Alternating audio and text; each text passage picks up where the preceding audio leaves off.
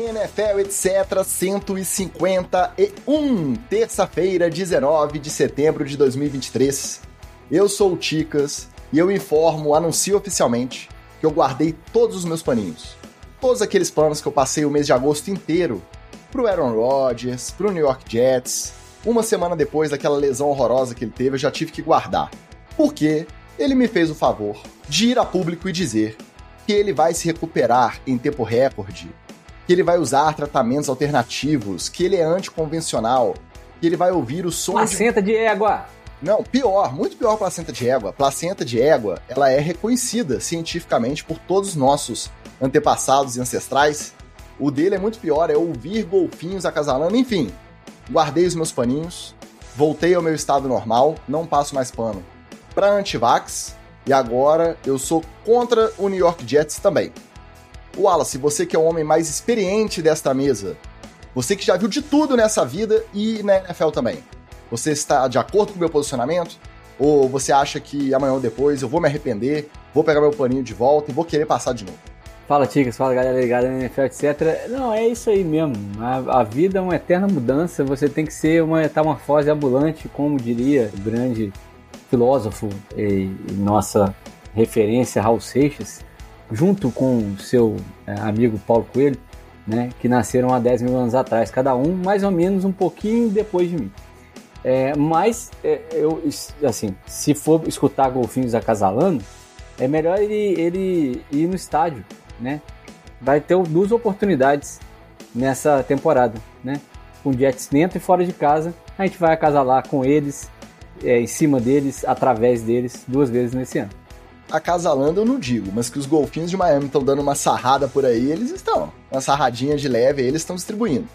E outra, Paulo Coelho, inclusive, um dos autores recomendados pelo Aaron Rodgers lá nas participações semanais dele no, no Pat McAfee. Ainda fica essa trivia.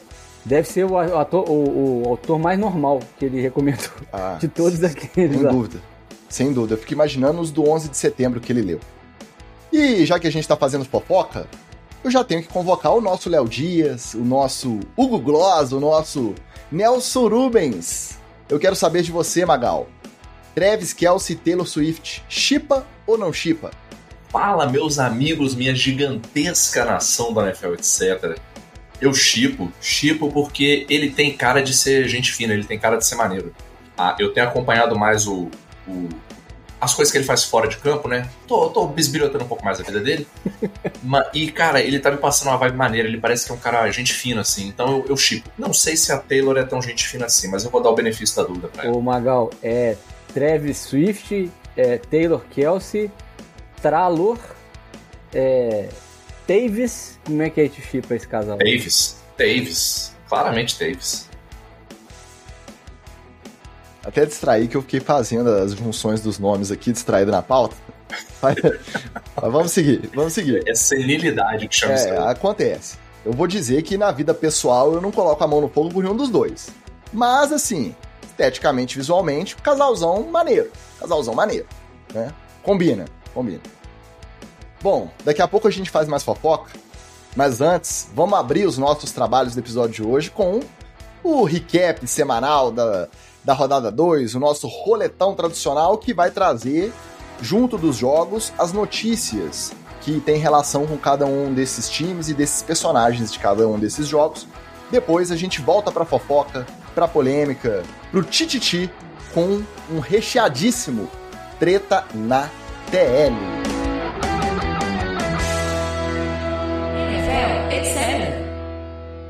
E os nossos fofoqueiros que já estão de plantão no nosso chat são o Escolástico, nosso glorioso Flávio, o Flávio Venâncio, que hoje foi o second pick aí, ó. Primeiro pick no chat, o Flávio do Escolástico, o Flávio Venâncio, Lelinho Turismo, segundo pick. O nosso Washington Ferreira também, triste demais com o seu Chicago Bears, eu tenho certeza, já deixou seu salve. O Marcelo Faria disse que está completamente Daniel Jonesado. União Detroit Giants BR muito forte. Tô por fora dessa união, hein? Rodrigo Felício deixando o like para escutar amanhã. O Arcanine, nosso glorioso Gonçalo, representante da torcida Detroit Lions diretamente de Portugal. Nosso Pablo Bira e o nosso Felipe Bertelli também na área. Mas vamos de roletão, vamos fazer aquela retrospectiva da rodada. Vamos começar pela rodada dupla de Monday Night, a gente até acabou esquecendo de comentar. na semana passada, que seria rodada dupla, mas que não é rodada dupla com um jogo depois o outro. Não, começa um, uma hora depois começa o outro. Eu sei que isso tem a ver com a negociação das emissoras, com a quantidade de jogos de horário nobre que elas têm direito a ter durante a temporada, mas é muito ruim pra gente que fica esperando ter o joguinho de prime time para poder focar, prestar atenção no jogo só, e aí vem um engatado no outro, e você fica naquele vai e volta, abre uma segunda tela, você quer. Semana que vem tem de novo. Tem de novo. Mesma coisa. Agora, a vantagem desses últimos jogos da, da segunda-feira, Saints e Panthers, e na sequência Steelers e Browns, é que os jogos em si foram muito ruins, no geral. Então, dava para passar de um para o outro porque não tinha nada muito empolgante, emocionante acontecendo ao mesmo tempo, não, depois que o segundo jogo começou, que foi o jogo dos Steelers. Do primeiro jogo, os Saints continuaram batendo aquela bolinha redondinha, tanto que finalizaram o placar por 20 a 17 contra os Panthers. O Bryce Young, até agora, apesar de ter sido o first pick do draft, até agora ele é o pior dos três quarterbacks do primeiro round. Ele tá atrás, por enquanto, do que apresentou em campo o CJ Stroud e o Anthony Richardson, né? E o segundo jogo, os Steelers e Browns, ficou marcado pela lesão horrorosa do Nick Chubb. Horrorosa, muito feia e muita discussão sobre se foi proposital ou não o tackle, a tentativa de tackle do Minka Fitzpatrick na posição que ele acertou o Chubb e o Chubb declarado fora da temporada. E aí só para falar o placar que faltou, Steelers 26-22 Browns com show da defesa. O ataque dos Steelers também não rodou nada, e aí toda aquela empolgação do lado dos Browns de ter vencido os Bengals na primeira rodada. Ontem não renderam nada, Deshaun Watson, dois face masks, esbarrou no juiz e não foi ejetado, mas é óbvio, a gente entende que não seria ejetado porque não iam pegar um, um quarterback reserva no jogo de prime time. E quem fez o, o placar para os Steelers foi a defesa. O que, que você achou? Do tackle específico do, do Fitzpatrick no, no Nick Chubb, intenção ou não, e um panorama desses dois jogos de ontem, Wallace?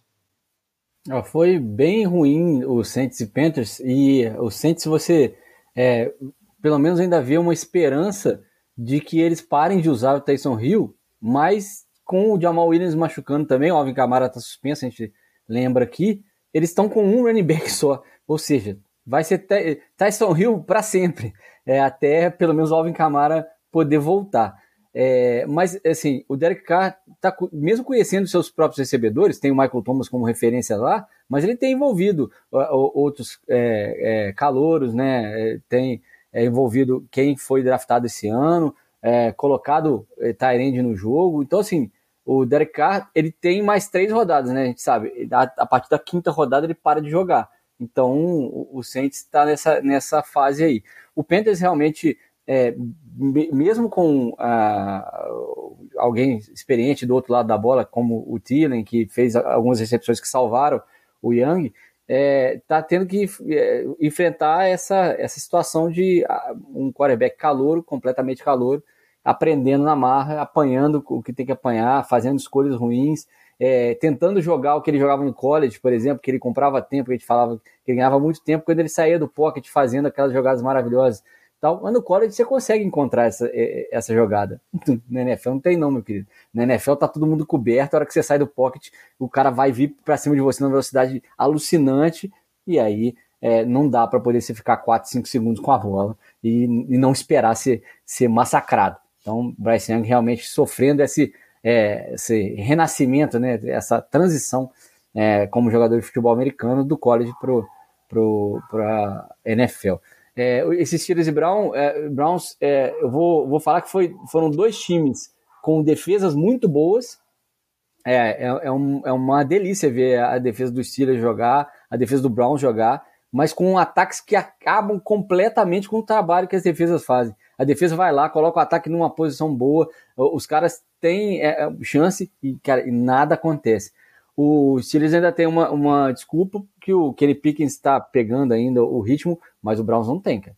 O Deshaun Watson era aclamado aí é, quando ele saiu, ele foi suspenso, ficou os jogos suspensos lá. Era como, como se, se ele fosse ser a próxima melhor coisa que ia acontecer na NFL e tal. E está se provando um quarterback mediano para medíocre, não é nem é, é, um cara que você note alguma diferença que ele faça, mesmo com jogadores de talento jogando ao lado dele. Que continue assim, né? Esse bandido aí que devia ter sido ejetado, como você falou do jogo, é, podia ficar assim. Na lesão do Chubb em, em particular, que acabou marcando esse jogo, é, eu não achei que foi é, um tackle maldoso do Fitzpatrick. O Fitzpatrick é, sei lá, uns, sei lá, uns 20 quilos mais magro, menos forte do que o Chubb.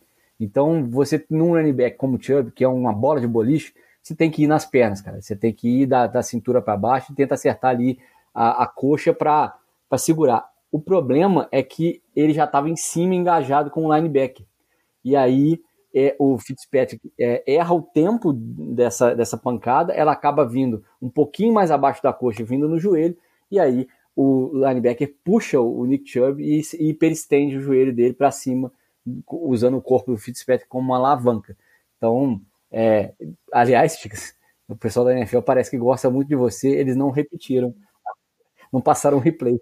Mas não adiantou, cara. Rodando o Twitter de bobeira, tem sempre alguém querendo engajar com um vídeo bizarro, com coisa. Sempre tem alguém querendo chocar, né? O Twitter é um lixo por causa disso. Aí não teve jeito, eu passei assim, foi bom. Como eu vi que tava, que era o lance e veio do começo, eu assisti assim, para tentar uma vez só, né, naquela passada ali, naquela rolada na timeline, e eu peguei para ver justamente se dava para declarar inten intencionalidade ou não do Fitzpatrick. E aí realmente, na hora que ele conclui e a perna começa a virar, eu já tirei. Mas não dá. Pelo que eu vi ali na imagem, também imagem, vendo sem querer ver, do jeito que eu não gosto de ver lesão, eu não consegui. Agora vocês que estavam acompanhando mais de perto e vocês têm mais estômago que eu, eu, eu acredito que vocês têm uma opinião melhor formada sobre a intencionalidade ou não do Fitzpatrick na jogada. É, o Fitzpatrick, ele, como ele vem do fundo, né? É, é, vamos, vamos falar, é, o Fitzpatrick é, uma, é uma, um misto de cornerback com linebacker, né? Um cara que, que joga ali nessas duas posições, alinhado ali para pressão também. Então, um cara que ele tem essa, é, é, essa versatilidade. E nesse, e obviamente, numa jogada que era óbvia de corrida do Nick Chubb, ele estava é, alinhado para poder, se ele passasse da linha, ele que, que ia atacar o running back. O negócio é que um linebacker pegou o Nick Chubb. E aí ele, ele demonstra por que, que você não pode ir no Nick Chubb no alto. Se você vai alto no Nick Chubb, ele te arrasta. Ele estava arrastando o linebacker do, do, do Steelers. E aí o, o Minka é, faz o um movimento com o ombro para baixo, né? E te, vai tentar é, ser tropeçado, ser, um objeto para que o, o, Nick Chubb tropece. E aí é, vai um pouco mais baixo, e aí a combinação do linebacker puxando o Nick Chubb para baixo e com a alavanca no joelho, né, do ombro do Fitzpatrick né, na, na, no joelho do Chubb, gera a lesão na perna esquerda, está fora da temporada e realmente é, é, é, uma, um grande baque para esse ataque do, do Browns que já estava inoperante. É, eu, eu, só vou complementar uma informação com relação a esse teco. É, eu acho que não só concordo que foi, foi sem querer, mas até para fazer por querer, num caso daquele ali, é muito difícil de fazer. Porque você não sabe que o Chubb vai correr naquele gap. Então, até para você ajustar o ângulo com que você vai bater nele, é difícil. Você não sabe que a corrida é ali. É tudo muito rápido. Então, para quem de repente achou que não, mas acho que ele chegou na maldade ali. Cara, para você conseguir fazer maldade numa jogada assim, tem que ser muito mais planejado. Tô dizendo isso que eu fazia, não, não, muito pelo contrário. Sempre fui um jogador super limpo. É, inclusive, nunca fui ejetado. É, é muito difícil, cara. Então, é, infelizmente, é risco do jogo mesmo, cara. Foi, foi um puta de um azar que ele deu, cara. Triste, mas, mas é isso. É aquela coisa, pode ter até a intenção de fazer o teco abaixo do que seria o ideal para garantir de que a jogada vai parar ali. Como diz o, o Wallace, a questão da alavanca num cara tão forte, com centro de gravidade tão baixo, é difícil. Só que ele já estava engajado. Aí realmente, como ele já estava praticamente parando no momento, pelo que eu vi, tá? Rapidinho.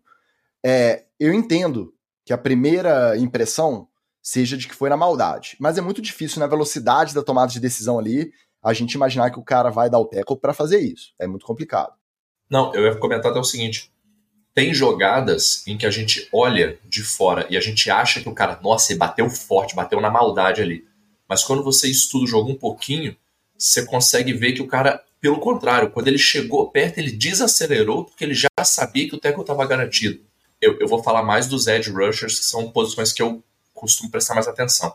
Cara, tem muitos edge rushers que protegem o QB.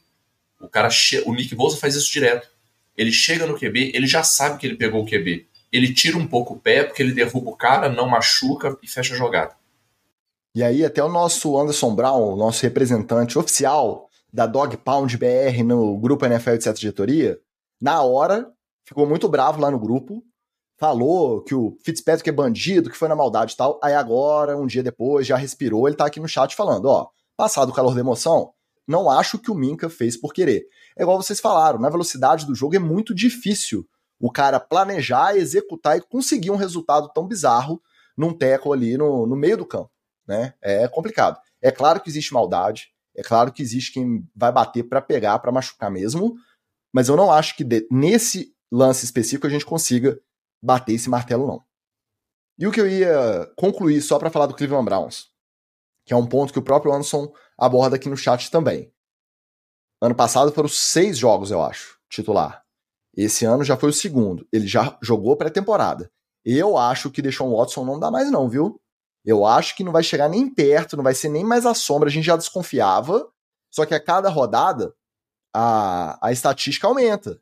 Quantos jogos mais ele precisa para pegar ritmo? Não pegou ainda? Será que vai pegar? Eu acho que já não pega mais, não. Parece que tá sempre assustado, parece que tá sempre nervoso. A gente não sabe. Mas eu imagino que a galera da linha não deve estar tá soprando no ouvidinho dele ali, merecidamente. Mas ele deve estar tá ouvindo muita coisa, ele deve estar tá ficando concentrado. Foram dois face masks, ele é, esbarrou no juiz, né? Um lance que a gente não costuma ver. Se fosse jogador de linha, era ejetado. Ele não foi ejetado porque é o é Watson. No meio da confusão, ele simplesmente pegou e tirou, empurrou o árbitro de lado, assim, para continuar discutindo com o cara dos Steelers. Então, eu acho que não volta a ser sombra do que ele foi lá no, no Texans, não. E essas atitudes eh, dão claramente a medida de que isso está afetando a cabeça dele. Se está afetando a cabeça dele, está afetando o jogo dele, porque ele é o cara que tem que ser mais cerebral dentro daquele campo inteiro. Isso aí. Além do nosso Anderson Brown, também chegaram aqui no chat o nosso glorioso Fabiano Bispo. Hoje ele chegou cedo, ah, garoto. E o senhor dos games também falando que chegou atrasado, mas chegou em tempo ainda, valeu. Olha só, aproveitando o pessoal do eu chat. Só falar com o Bispo que, que tava lindo de uniforme, tá? Aí eu não, não vi, então não posso comprovar. Depois você manda foto lá no PVT para nós. Então vou aproveitar a galera do chat. Por quê?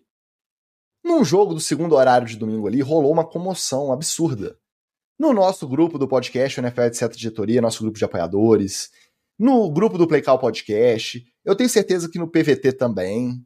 Porque chegou o um momento que os Giants estavam há seis períodos sem ter feito um ponto e tendo levado 60 pontos, juntando os 40 dos Cowboys no primeiro jogo e 20 do Arizona Cardinals. Estava 20 a 0 para os Cardinals, o time que todo mundo declarou antes da temporada começar que é o time que está indo para o tanking. É o time que não tem interesse em vitória, é o time que quer o first pick e continuar o rebuild. Aí tem o Escolástico aqui no chat perguntando como que estava o seu estado de espírito, Magal, ali no intervalo da partida, se você já estava pronto para se esborrachar. Eu vou contar aqui no, no bastidor mesmo, para quem não faz parte lá do nosso grupo de apoiadores, que por um momento o Magal ficou em silêncio no grupo, ele demorou um pouco a responder, eu fiquei preocupado com a sanidade e com o bem-estar do nosso glorioso Magal, tá? No Instagram, o nosso glorioso Andros Zanforlin tá sempre na audiência também. Fez questão de, de mandar um, um recadinho lá perguntando também sobre o seu estado de espírito naquele momento. Acabou que no segundo tempo o Giants foi e conseguiu efetivar a maior virada da história da franquia e bateu os Cardinals por 31 a 28. A teoria da conspiração, já que aqui é NFL e teorias da conspiração, a teoria da conspiração é que os Cardinals foram e aí é a teoria do nosso Andrews Zaforin também. Mostraram para os Giants que se eles quisessem ganhar, eles ganhavam. Mas como eles estão mais interessados na first pick sem concorrência, eles deixaram o Daniel Jones achar que joga bola e virar o jogo. Sua opinião geral sobre a partida, Magal? Muito bem, minha opinião geral sobre a partida, Hebreus 11.1. Ora, a fé é o firme fundamento das coisas que se esperam e a prova das coisas que não se veem. Olha que porra. Que fase. Não. Pro fundo. A atuação do Dabol foi a atuação que eu esperava de um head coach lá no jogo dos Cowboys. Não que lá no jogo dos Cowboys isso tivesse feito muito efeito, porque o time era claramente superior. Está. Mas a conversa de meio de tempo, os ajustes de meio de tempo, você viu que efetivamente houve uma mudança. E houve uma mudança, inclusive, de coisas que eu já estava esperando acontecer. Vou dizer uma. Uma atuação mais presente do Hyatt, o wide receiver novo, no jogo dos Giants. O Daniel Jones é um cara que tem braço para fazer umas bolas mais profundas. O Hyatt é um cara, é um wide receiver que tem uma separação muito boa. Ele consegue abrir muito dos cornerbacks. Então é, é meio que a faca e o queijo na mão, sacou? E eu não estava vendo isso no jogo dos Cowboys, o Hyatt praticamente não apareceu. Né? Parecia que o Dabol não queria usar ele. Então, é, para mim, a principal mudança foi essa, o principal ponto de virada. E efetivamente, o Giants que a gente viu no segundo tempo é o Giants que eu esperava que eu ia ver desde o primeiro jogo. Porque aquele Giants jogando daquele jeito ali não ia tomar 40 a 0 dos Cowboys. Não estou dizendo que ia ganhar o jogo, mas não ia tomar 40 a 0. Né? Agora, gostei do jogo, gostei do que eu vi. Estou levemente otimista em relação à lesão do Sacon. Por quê? Porque acho que ele retorna num período da temporada onde efetivamente vai fazer mais diferença. Porque os próximos jogos que a gente tem agora, a começar pelo jogo de quinta-feira, são jogos que, cara, é, é, meio difícil a gente ganhar, entendeu? Como é que a gente vai ganhar dos, dos 49ers com o Bolsa voltando? É, a minha OL, se é que a gente pode chamar aquilo de OL, com o Bolsa voltando, vai ser muito difícil. Mas eu gostei muito do jogo, gostei da postura do time, e mais uma vez, né, cara? Olha a postura do Daniel Jones, cara. Qualquer um teria ficado desesperado. Falasse, cara, estamos tomando 20 a 0 da porra do Cardinals. Que, que nós vamos fazer? E não, não mexeu, cara. Não mexeu. O Daniel Jones continuou sério, e, cara, tem uma foto dele, eu botei até de fundo de tela aqui no meu computador. Uma foto dele no jogo, que ele tá com aquela cara de, de. É isso aí, porra, que, cara, meu amigo. E ele voou, cara. Ele voou. Pode falar o que quiser, cara. O Daniel Jones voou no segundo tempo, tá? Então, tô muito feliz, tô muito satisfeito. E aprendi, né, que a vida é isso. Você aproveita as alegrias quando elas vêm. Quinta-feira, eu vou fazer igual o Lelinho. Eu não vou assistir o jogo porque eu vou estar no evento. Aí, como eu vou estar no evento, ah, o que, que aconteceu? Eu não sei o que aconteceu com o jogo, gente. Eu sei que é o seguinte: a minha esposa vai ficar feliz. Então, minha esposa está feliz, eu fico feliz também, tá tudo certo. Não, e, ele não completa a, a, a, dupla de jogos, não, porque o Sacon vai ficar três semanas fora. A, o segundo jogo é contra o Dolphins. Beleza? Só isso. Por isso tá um pouquinho. Mas já é um time menor, já é um time menor. É, isso tá difícil. Não, mas olha só, a palavra do Daniel Jones é resiliência, né? Que é o cara que apanhou os dois primeiros jogos, você falou aí, é, seis quartos de futebol americano sem conseguir comandar uma campanha de pontos. É um cara que, que, que mostrou mais uma vez do que ele é feito. Mas é aquilo, né? Vamos. É, é, não vamos endeusar ainda é, tudo que ele fez, porque era o Cardinals. É, mas fez o que tinha que fazer contra uma equipe limitada como o Cardinals, botar a bola no chão, bater no peito falar assim, daqui que nós vamos virar esse troço aí. E para fechar, final das contas, saiu barato, expectativa aí de três a quatro semanas no máximo a ausência do Saquon Barkley, porque do jeito que ele saiu, mancando apoiado, chegou no banco, sentou, amassou o capacete no chão, socou o capacete no chão. Aí eu até brinquei no grupo, eu falei, fora da temporada, você deu o primeiro aqui. Porque do jeito que ele saiu, eu falei, ah, já. E o outro? Brincou, não. Agorou. Agorou. Não, não. Foi só. Eu sou igual o Adam Schefter. Eu posto sem ter certeza que eu tô certo, para tentar ser o primeiro a, a viralizar. Mesmo que seja para viralizar só no nosso grupo de apoiadores, fantástico. Porque justo, eu saio me sentindo, né? Olha como que eu sou bem informado. Olha como que eu entendo só de ver ali o, o, a lesão em campo. Só que aí, expectativa aí de do, de duas a quatro, né? Estão falando em três, mas até duas. Ele ainda não foi declarado nem fora do jogo de quinta-feira. Mas aí eu acho que é mais sacanagem do Dable para mexer com o coordenador defensivo do, do 49ers. E ainda tem essa, né, Ticas? Passamos esse perrengue todo e agora tem uma semana curta, né? Jogamos domingo, vamos jogar quinta. É e não é, porque aí você já garante que não vai precisar dele. É um jogo que, mesmo com todo mundo inteiro, a chance de vitória já não era das maiores, porque o 49ers está uma máquina, e aí depois ele vai ter mais 11 dias de recuperação, porque joga só no outro Monday Night. Então, vai ter Não, um... eu digo é pro resto mesmo da prazo, né? Não, sacão não, sacão é sideline, filho.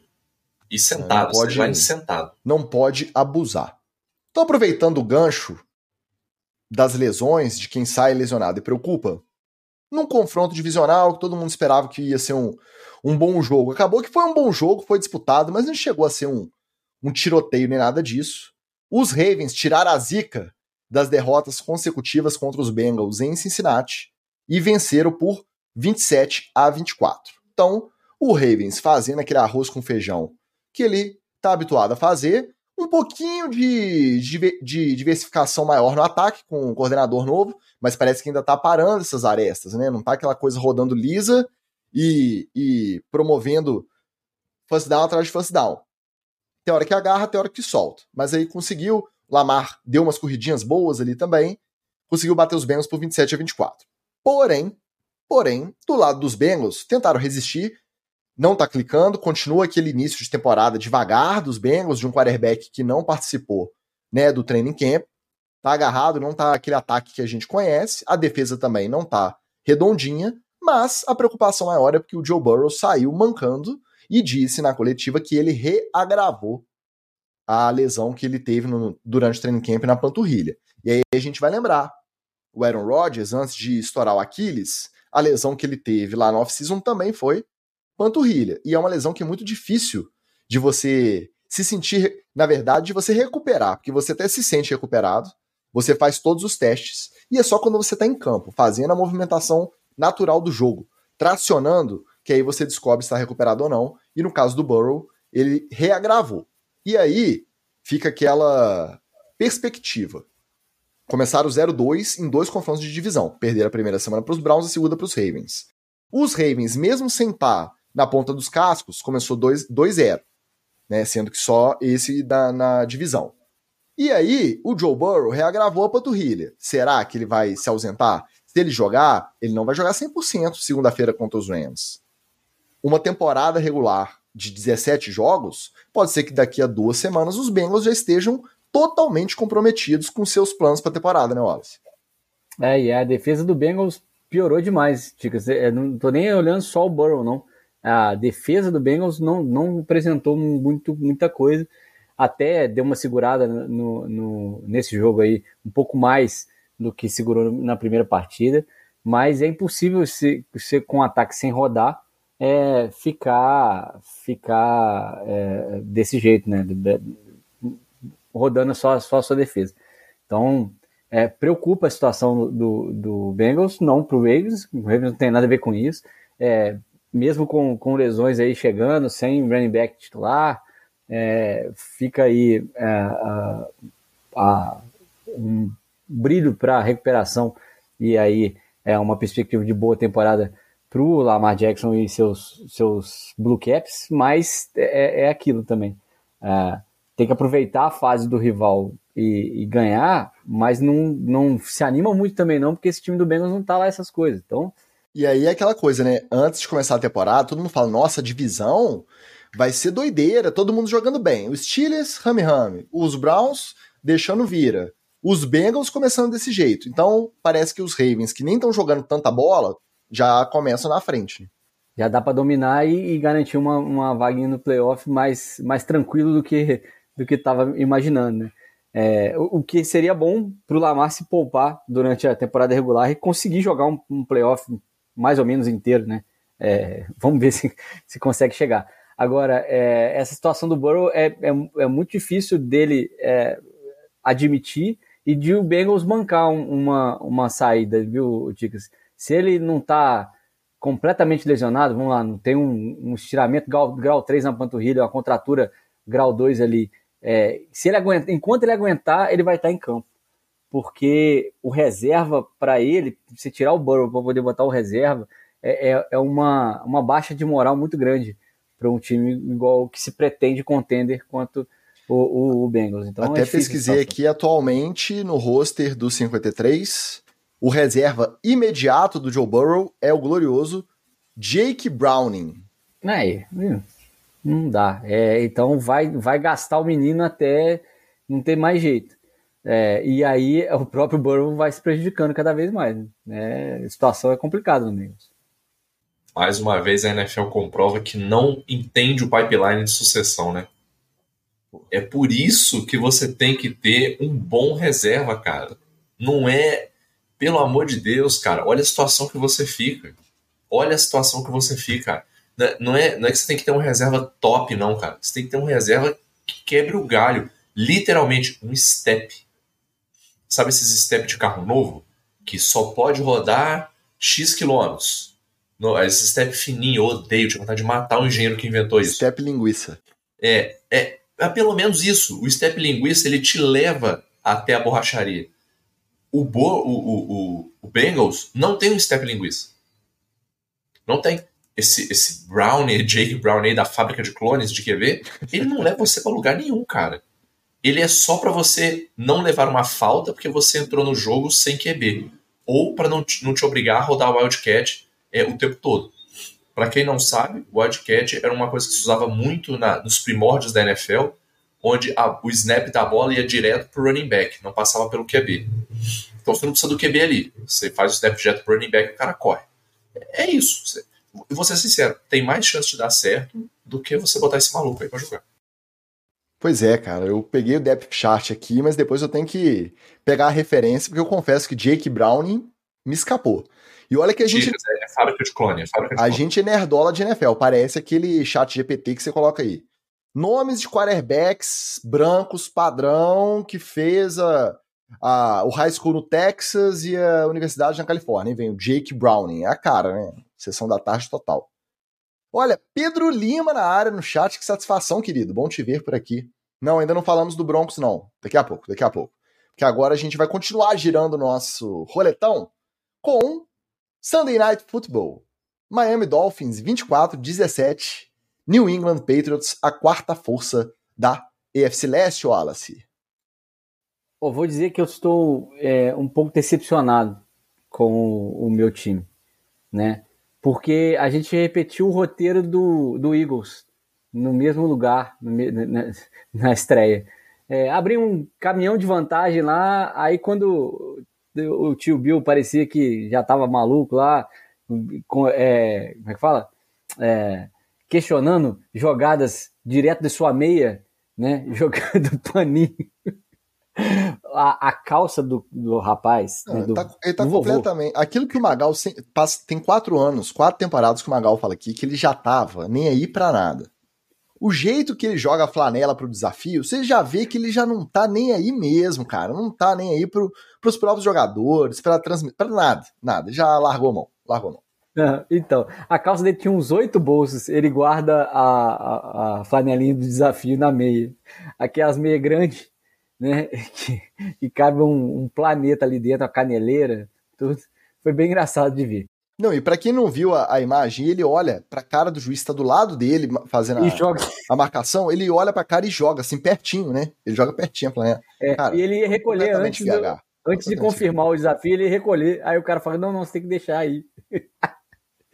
Pô, mas é, é, esse é o efeito, o Tua tá igual valor, meu querido. O Tua é agora empatado com um, um é, quarterback das antigas dos Steelers. Quando o tio Bill era técnico do Browns ainda, é o quarterback que mais ganhou do Bill Belichick na história, cinco vitórias para o Tua. O Tua nunca perdeu né, para o, o, o, tio Bill na vida. O Tua Tagovailoa não sabe o que é perder para Bill Belichick. É, é, é só isso mas é mais um, um jogo forte do, do, do Dolphins, é, variações de jogada. Dessa vez a estrela foi o Raheem Mostert, o, o running back, não foi nem o Tyreek Hill e nem o, o Jalen Waddle, nem um, um outro Tyrant. Na verdade, vou fazer uma observação que pouca gente consegue é, é, é, é dar esse crédito, e eu, eu, faço questão de dar isso aqui. É, o Miami troca o Mike Gesicki, que é um ótimo recebedor, Tyrant recebedor, esse ano para o próprio Patriots, que protagoniza a última jogada da, da, da, da, partida. Depois eu conto um pouquinho sobre esse, essa jogada que foi legal também. É, pro, ele tira o, o Gesick do contrato, o Gesick não renova no Miami, porque ele não, não bloqueia muito bem. E o Miami fica com o Smite, que além de receber bolas, bloqueia muito bem. E toda jogada do, de corrida do moço, a gente pode olhar, o Smite tem um papel preponderante, ele faz um pull, ele, ele troca de posição ali na linha, ele, ele começa é, bloqueando pela, pela beirada e traz para o meio para o Mosset fazer a, a, curva. Então, é, pô, o que mostra é que o McDaniel está com esse, esse ataque espalhado e tentando as variações. O Ahmed teve um, um, um grande papel também atuando, de, dando mais velocidade é, ali com o running back. É, então, é, nem, nem citou, né, a gente nem viu o Craycraft jogar, que é, que é o misto de Tyrande de recebedor do wide receiver também. O Adolf foi acionado já essa, é, né, em, bolas um pouquinho mais pelo meio de campo. Então, o Miami vai apresentando armas é, ofensivas e defensivamente nem o Jalen Phillips fez falta. Aliás, o que mudou na defesa do Vic Fangio foi a mentalidade, né? Parou com esse negócio de só cercar Lourenço, só fazer o mínimo esforço e começou a pressionar mais o, o Mac Jones. Mac Jones começou a ficar doido ali, o pocket fechando em cima dele. É, a, isso força lançamentos precipitados, o que gera interceptações. Né? A, a, o pesar do jogo em si foi uma interceptação que o Tua fez, e aí foi na conta do Tua mesmo. O Tarek Hill estava lá, a bola era para ter sido um pouquinho mais é, à frente, e o Jones conseguiu interceptar é, a, a, bola porque ela foi é, é, lançada um pouco atrás do Tarek Hill, porque senão, se fosse na frente, era, é mais um touchdown. Agora, é, o, o, que me mostra esse, que me anima desse, desse Miami é que agora jogou contra um time que tem uma, na defesa uma das suas prioridades. O time, os times do Bill Belichick os times de, de, de New England, é, em todos os confrontos Miami, tem, apresentaram defesas bem consistentes. E dessa vez é, o McDaniel dominou. Depois o, o, New England deu até uma voltadinha no jogo, meio que o roteiro que fez com, com, com o Eagles na, na estreia, mas é, acho que deu conta do recado. E a última jogada do jogo, do jogo foi bem bacana, o lançamento do, do Mac Jones para o Gesick, que não ia conseguir chegar na linha é, do first down, que precisava do first down para esticar a partida. Ele lança a bola para trás, que pode, né? O passe para trás pode, para uma jamanta. É, eu, um dos, dos OLs pegou a bola e tentou avançar e ficou a centímetros de conquistar o first down. Sempre que uma jamanta pega na bola e tenta avançar, tem uns 3, 4 pendurados nele. E parabéns para o Van Gickel, que deve ter o quê? Acho que metade do peso do cara que ele estava segurando e segurou a, jamanta, a geladeira. Essa jogada, para mim, é igual aquela máxima de que gol bonito, o VAR não devia atuar para anular. OL, gordão avançando Pegou... com a bola, ah, dá um first down. E a marcação de campo foi first down, né? Eu acho que a, foi. sentiu o, a galera, o estádio vindo, Aí o juiz já, não, marcou first down, ah, não revisa não, deixa o Gordão comemorar. Mas é, acho que até na hora quem tava vendo pela, pela transmissão, que tem a facilidade de, de ver o, a linha, por mais que não seja oficial, ficou com a impressão que parou bem longe, né? Mas é maneiro ver é. o Gordão avançando, sempre, sempre, sempre válido. Sim, eu, eu, mas assim, a, o é o esforço do Van Geek, porque segurar uma jamanta daquela não é, não é mole, não. Ele segurou no ombro e ainda puxou o braço do cara para trás vou te falar que eu estou cada vez mais McDanielsado. Eu era contra, eu não ia com a cara dele, você sabe que ele tem uma cara meio de nojento, mas, cara, é, o que ele tá fazendo, eu tô tendo que dar o braço a torcer. Porque realmente, assim. Não vou nem falar, não é falar que tá tirando leite de pedra, porque brincadeiras à parte, o Dolph está com, tá com um roster bem legal, assim. Mas é, o que o cara tem feito como head coach, eu acho que é uma parada que é, o Dolphins merecia há um tempo ter um head coach que parece que sabe o que está fazendo, sabe? O, o, é, é, diferente você ver um cara que bolou um plano e está executando de um cara que está tentando ver o que funciona. A sensação que eu tinha com os outros head coaches do Dolphins era que assim, vamos ver o que funciona aqui, vamos tentar, gente. Tipo mecânico que não sabe qual é o problema que está no carro, entendeu? Vamos testar isso aqui, testa aquilo ali. Ele não. Ele parece que ele olha e fala assim, beleza, é assim que nós vamos fazer. A ponto de mesmo Bill Belichick, que apesar da senilidade da loucura, é uma grande mente do futebol, não está conseguindo gerenciar legal, não, não conseguiu é, é, tirar leite de pedra como a gente já viu ele tirando. Óbvio também, a gente tem que contar um, um ponto que é relevante. O Belichick está tá se deparando com a situação que a maioria dos head coaches da NFL vivem, de que você pensa uma coisa e seus bonecos não executam o que você pensa. Aí fica difícil, mas aí, Belichick, a vida é isso aí, meu filho, acabou sua farra. E só um, um, um adendo de fofoca, porque hoje eu tô meio fofoqueiro. O Tigo me chamou de Léo Dias, mas Léo Dias não. Léo Dias é muito baixo clero da fofoca. Hugo Gloss. Faz um. Eu não vou com a cara dele, mas, mas ok, mas vamos lá. Cara, eu fui olhar a idade do Bill Belichick, né? Aí eu vi lá que ele tinha 71 anos. Como curiosidade, apareceu a família dele como curiosidade, eu vi que ele tem uma filha, eu cliquei na foto da filha para ver. Cara, a filha do Belichick é o Belichick de cabelo grande. ah, é, é, Mas não é que é mais ou menos, não, cara. Se você pegar o Belichick e botar uma peruca loura grande, você não sabe quem é ele, quem é a filha dele. Eu fiquei assustado. Eu fiquei assustado do nível assim. É, eu acho que deve impossibilitar o cara conseguir. É, é, ou, ou facilita, né? O cara conseguir se apaixonar por ela, porque não tem como você olhar para ela e não ver o pai dela, entendeu? Aí tem uma questão até psicanalítica aí, de complexo de Édipo aí, de eu olho pra mulher, mas eu vejo o pai aí, entendeu? É uma parada, cara, incrível. Recomendo, recomendo essa busca aí. Só o torcedor do New England pode, pode é, namorar. O Bruno Real tá aqui falando que o, que o Christian Gonzalez, que aliás foi, foi o Gonzalez, não foi o Jones que fez a interceptação, é, botou o Rio no bolso com direito à interceptação em cima dele. É, mas é, o, o Rio depende muito do, do, de como o Tua joga e dessa vez não estava realmente não estava rolando. O Gonzalez é um grande jogador mesmo, é, é um calor que, que merece o espaço que está tendo no New England, mas a, é, obviamente o, o, o, plano de jogo do Miami não era envolver tanto o Rio é, nesse, nessa partida contra o New England, foi mesmo dominar por baixo e com isso o Raheem Mostert teve dois touchdowns. A torcida do Patriots é maravilhosa, né? Não o nosso Bruno Real, que ele tá sempre aqui na, na fusarca, né? Mas, ó, calor defensivo do ano, Christian Gonzalez. Podem anotar. Então, mesmo perdendo 0-2 com o, técnico Gagá, eles estão aí buscando otimismo, né? Nossa Erika Hacibara, também representante da torcida Green Bay Packers, do nosso NFL, etc., de diretoria, também chegou na área. Ela que foi citada mais cedo, porque o Pablo Bira falou que foi um belíssimo confronto na nossa Liga de Apoiadores, na Série B, na XFL, a melhor liga de apoiadores lá do, do Fantasy, do NFL, etc., de diretoria. Fez um belo confronto contra a Erika esse final de semana.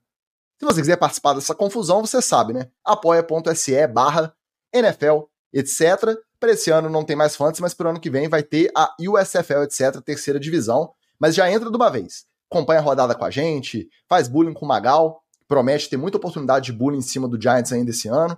apoia.se barra NFL, etc. Vamos girar a nossa roleta então?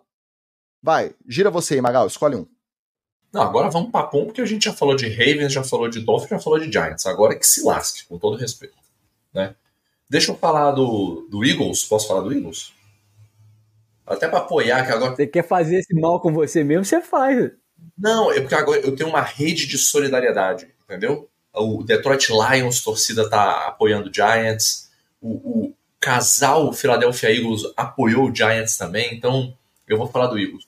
Eagles meteu um jogaço contra os Vikings, tá? Tivemos o, o triste episódio é, do hate racial em cima do Madison aí, mas de uma maneira geral, o que eu gostei desse jogo? Eu vi, e achei até cedo para fazer isso, eu, ach, eu vi os Eagles abrindo o playbook, como a gente costuma dizer. O que, que significa isso? Fazendo outras jogadas diferentes do que apresentou na semana 1. Como era um jogo assim, é, ok, que era um jogo um pouco mais pegado, é, eu achei que eles iam tentar algumas coisas diferentes. Mas eu vi muitas jogadas diferentes, muitas estratégias diferentes do que o Eagles apresentou na primeira semana. Isso é uma coisa que os times geralmente não gostam de fazer, porque você deixa a temporada correr mais para daí você começar a usar o resto do seu playbook, né? Confesso que isso tá me dando um cagacinho, porque se eles estão abrindo playbook tão cedo assim, é porque deve ter playbook pra cacete pra abrir até o final da temporada. É um, então, é um play bíblia, não é um playbook, é um, é um, não, não, é um, play bíblia. Play bíblia. É, e do lado dos Vikings, apesar da derrota, eu gostei do jogo dos Vikings. E eu não sei se é simpatia pelo, pelo Kirk Cousins, mas eu achei que o Kirk Cousins está mais é, é, constante, ele está mais eficiente. Estatisticamente, e, e gostei do jeito. O jogo dele foi ótimo. Só que ele teve é... interceptação com o recebedor pererecando a bola na mão, deixando a bola para é, defesa. Exato, é, ele teve um fumble, sorte, né? Ele teve um fumble, mas ele tava desprotegido ali, então ele teve alguma parcela de culpa, mas estatisticamente o jogo dele foi bom. Só que a defesa dos Vikings com o Brian Flores, que tinha expectativa de que ia resolver, não tá resolvendo nada. Não, não, mas também assim, não tá resolvendo com os Eagles, né, cara? Então também assim, vamos ver os próximos jogos, né? Hein? O que, que você falou aí? Com quem? Brian Flores, de coordenador. Flores. Ah, tá, tá explicado. Não precisa citar mais, não. Foi meu head coach. Então gira a roleta aí pro próximo, vai. Bora, deixa eu falar, deixa, deixa eu falar da, da, minha irmã, porque foi um jogo legal, é assim, mais legal do que eu imaginava que seria, que o 49ers e Rams, 49ers ganhando. É, é, obviamente é um dos favoritos a, a chegar até no Super Bowl. É, mas o Rams deu um trabalhinho, ficou ali, o, o jogo ficou equilibrado ali, o, o, o 49ers só no final, que com grandes jogadas aí do, do Debo Samuel e do, do McCaffrey, acabou é, dando a distância, né? É, não funcionou a tática do McVeigh, que agora está recrutando é, wide receivers por nome. É, mas não é que nome por fama, né? Não foi lá buscar o Odell Beckham Jr., não foi lá buscar os caras que estão é, é, um, um, parados ou estavam é, em final de contrato. Não, ele foi buscar Puka Nakua, Tutu Atwell, e aí você vai vendo esses nomes engraçados, vai achando que os caras não jogam nada. E aí o, o tal do Puka Nakua já bateu o recorde de calor aqui de dois, dos dois primeiros jogos em recorde de recepção, meu querido.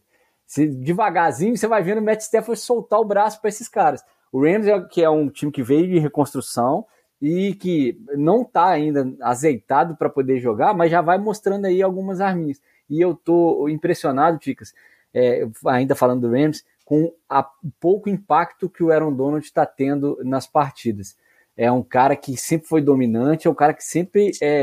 Tem essa pedra aqui já, ó. Viu primeiro no NFL. É verdade.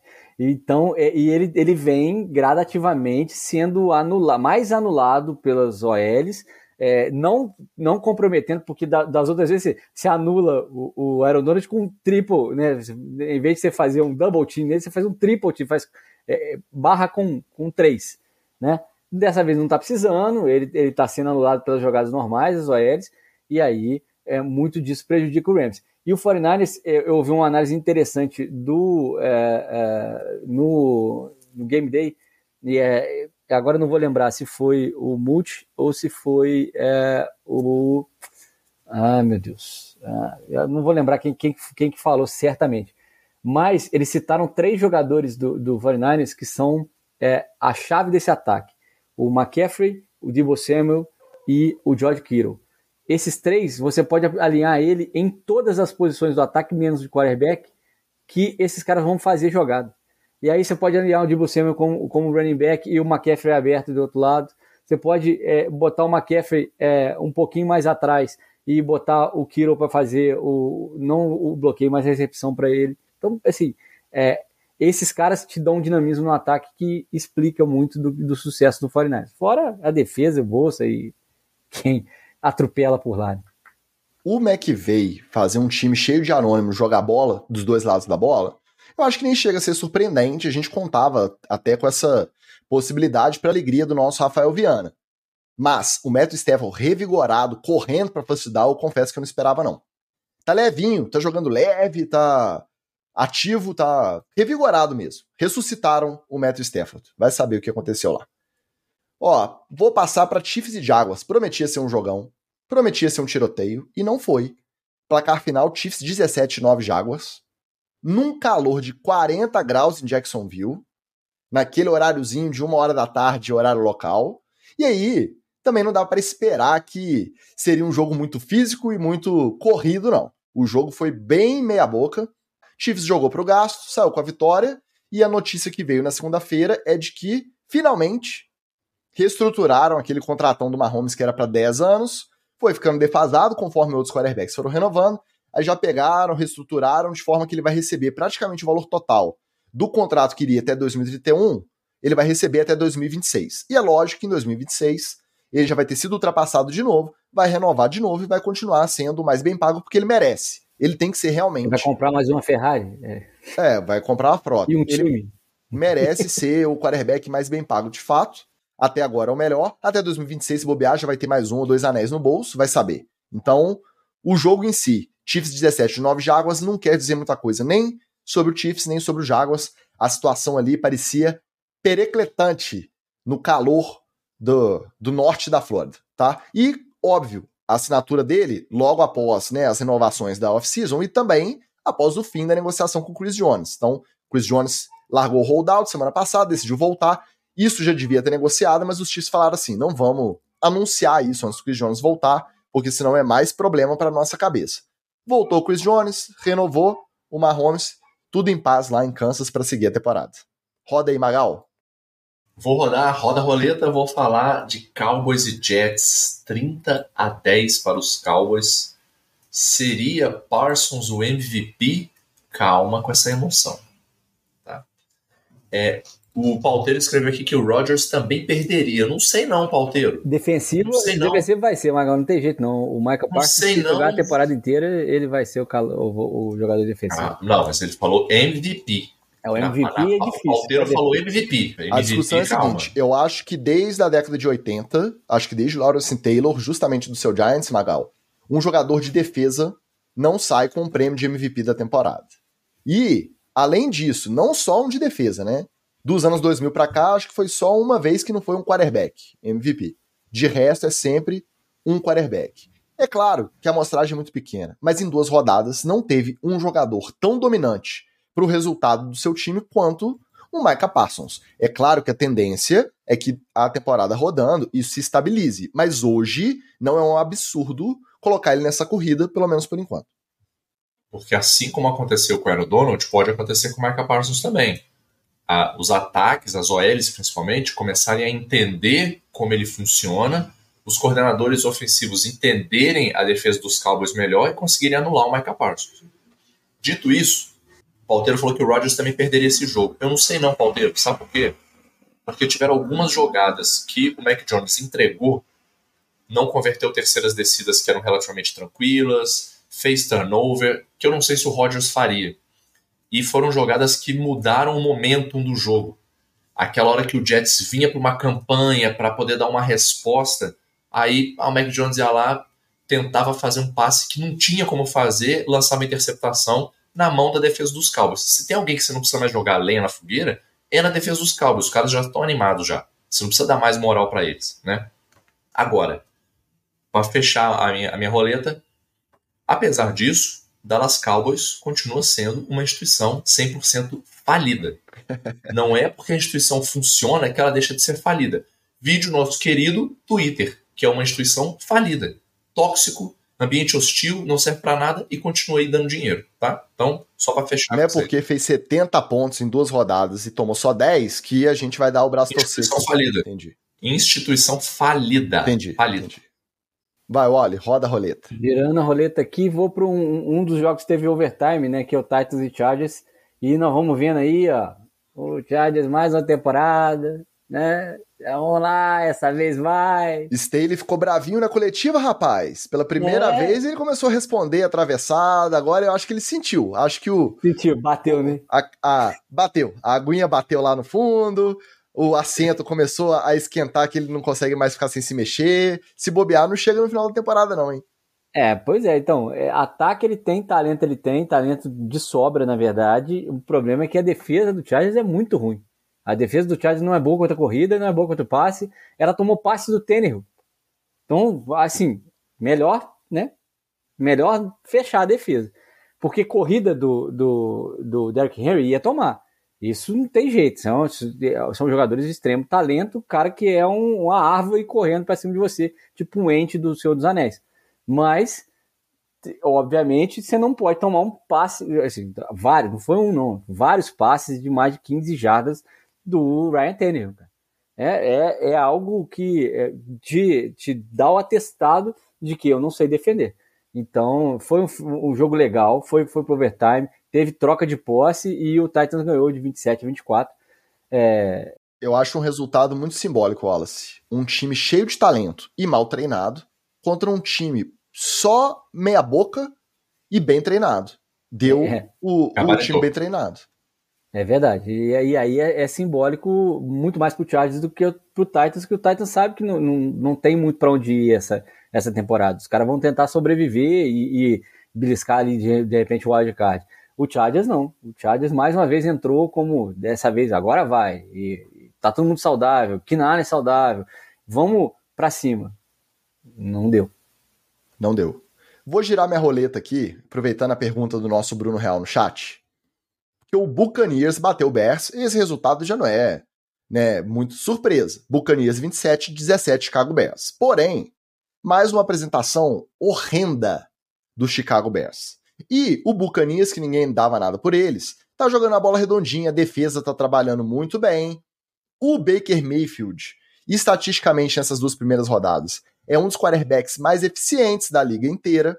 Então, numa NFC Sul, o Buccaneers pode aprontar alguma coisinha. Já o Bears está naquela fase porque teve alguns momentos na segunda metade da temporada passada, o Justin Fields travou, parece, alguma skill ali do jogo corrido, estava rendendo e regrediu tudo de novo nesses primeiros dois jogos. E aí o Bruno Real pergunta se a gente pode Apertaram cravar... o reset dele. né? É, se é um, um dos maiores busts da última década. Se continuar jogando desse jeito, provavelmente vai ser. E aí é mais uma prova daquilo que a gente sempre comenta aqui. Não é só o talento de desenvolvimento do jogador. O ambiente faz toda a diferença na carreira. Porque a gente não sabe. Matt Berflus também é forte candidato a ser um dos técnicos demitidos essa. Às vezes nem intertemporada, às vezes durante a temporada mesmo já vão rodar com ele. E aí vem um outro sistema, um outro coordenador, de repente, um outro ataque, e o Justin Fields nesse meio do caminho. Já no terceiro ano. Então, complicado. Então, não dá para cravar ainda, mas a tendência é que seja muito difícil a recuperação do Justin Fields ao ponto de a gente virar e falar assim: não, não é um bust. Tá, tá com cara de bust, cheiro de bust, focinho de bust, deve ser bust. Roda a roleta. Muito bem, João. Agora eu vou finalizar a minha divisão, né? Vou falar de Commanders e Broncos. A quinta série se prepare, porque esse jogo foi uma pelada safada e gostosa. Que foi tiroteio, ponto para todo lado, Hail Mary, não acerta conversão. Foi uma, baguncinha, uma baguncinha gostosa. Agora, o que, eu, o que eu quero destacar desse jogo é o seguinte, cara. O torcedor do Broncos ele não tem sossego mesmo, não, cara. Era o joguinho que ele falasse, não, pô. pô Commanders, não.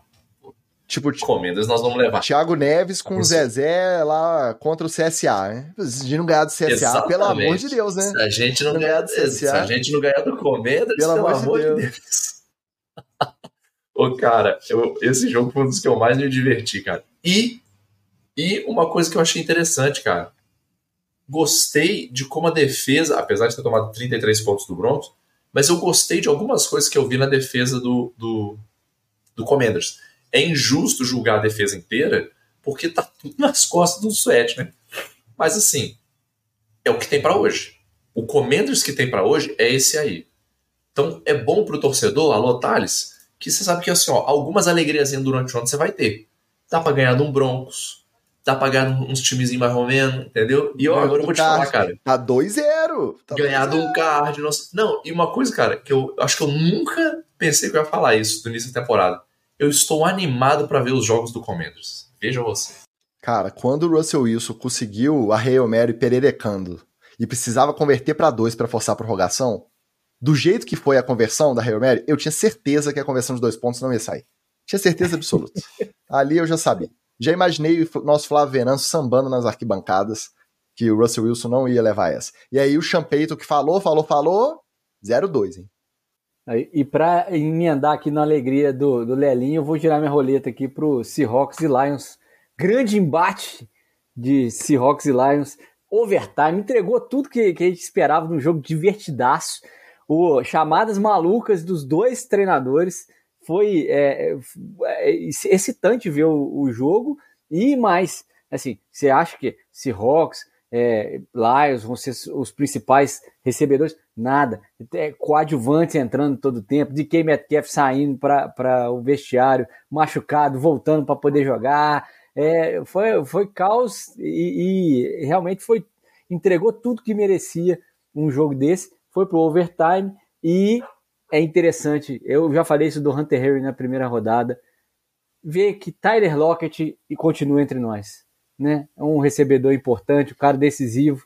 E mostrando pro Justin Jefferson como que faz aquele touchdown que você tem que esticar a bola, mas você não pode largar, porque senão vira fumble na zone e o outro time recupera. Na quinta, o Justin Jefferson tentou, soltou a bola, bola dos Eagles. Era para ser um touchdown, virou uma bola dos Eagles na linha de 20, acabou sendo uma campanha de touchdown.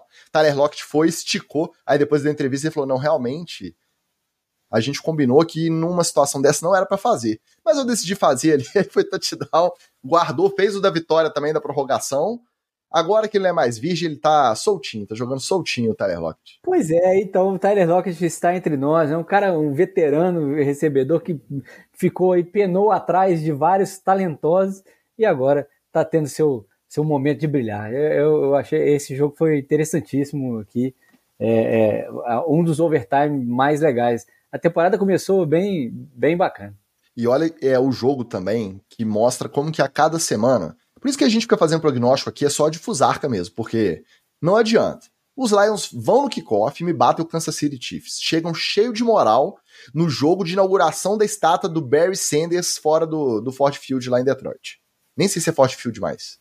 Ford Field é da minha época, ainda da Copa de 94, mas deve é, ser. É. Não, o nosso coração é forte. Link Field também vai ser para sempre, não vai ser mais. Né? Os Seahawks me tomam uma sapecada do Rams que ninguém dava nada por eles na primeira semana.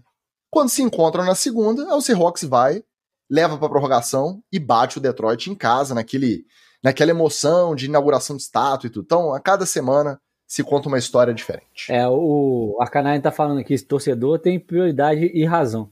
Defesa do Lions não apareceu realmente, a, o frontline do, do Seahawks os OLs e com a ajudinha dos Tyrants ali, conseguiram é, salvar algum tempo pro, pro Dino Smith. Não que isso tenha dado em muita coisa, mas assim, quando precisou, tava lá a galera segurando. Outro jogo do primeiro horário, um jogo que me despertou curiosidade, porque tinha um encontro entre Anthony Richardson e CJ Stroud, os dois melhores quarterbacks até o momento do primeiro round do último draft. Os Colts bateram os Texas por 31 a 20. O Anthony Richardson garantiu dois touchdowns corridos maravilhosos, quebrando tackle, pulando os caras. Só que no segundo touchdown bateu a cabeça no chão. Ele autodeclarou, né? Possibilidade de sintoma de concussão. Foi excluído do, do jogo, tá no protocolo, mas pode ser que já volte pro próximo, justamente contra o meu Baltimore Ravens. O Gardner Mitchell é o bigodon. Entrou em campo e garantiu a vitória, rodou o um ataque legalzinho ali, do jeito que ele, que ele sabe rodar ele é muito bom para esses momentos, né? Precisou acionar, ele vai e resolve. E os Texans não conseguiram fazer frente ao ataque dos Colts, mas o CJ Stroud também tá batendo a bolinha redonda.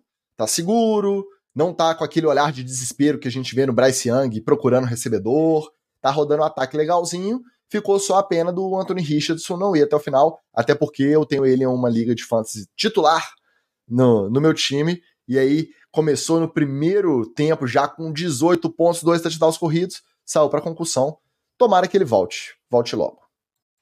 É, e valendo o, a dica que o, o Trevor Lawrence deu para ele no jogo passado, né? Quando acabou o jogo, o Lawrence, é, quando conversou com ele depois do jogo, falou: Ó, se cuida aí, porque aqui a porrada é mais forte que no college, tá? Fica ligado aí. Aí ele já sentiu o gostinho agora na, no segundo jogo.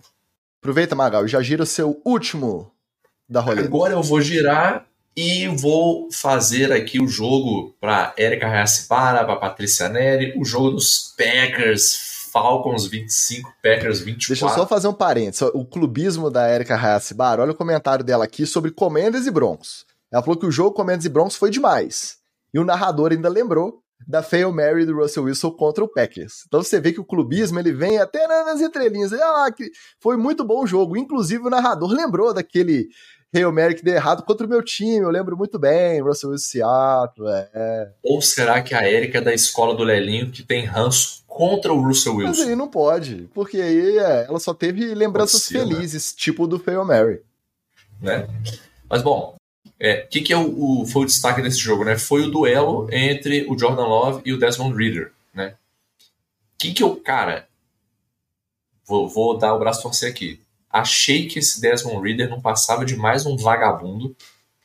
Só que o cara fez eu engolir as minhas palavras, porque assim, ele fez um jogo de gente grande, cara. Ele fez jogo de gente grande. E aquela quarta descida que ele estava ali já perto do. do era uma quarta para quatro ou quarta para cinco, alguma coisa assim. Que ele correu com a bola. Cara, aquilo ali é coisa de, de quarterback que lidera o seu time coisa de quarterback que chama a responsabilidade para si.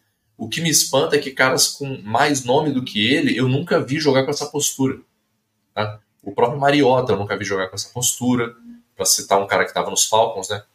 Então, assim, é, gostei da postura dele. E achei que no final das contas, é, foi legal para os dois, porque mesmo para o Jordan Love, é, apesar da derrota, eu acho que foi um bom jogo para ele ver assim, cara, eu, eu, eu posso me empoderar do meu papel de QB, sacou? Eu, eu posso levar o time. E vamos ser muito honestos, cara.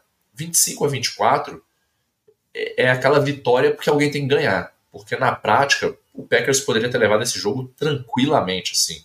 Questão de um detalhe, de uma jogada, o resultado poderia ter sido diferente. E teve muito coragem do Arthur Smith também, porque para conseguir botar o Falcons em posição pro cu chutar o field goal da vitória, ele teve que arriscar a tal quarta descida que ele contou com Desmond Reader. O senhor dos games está até concordando com você aqui, Magal.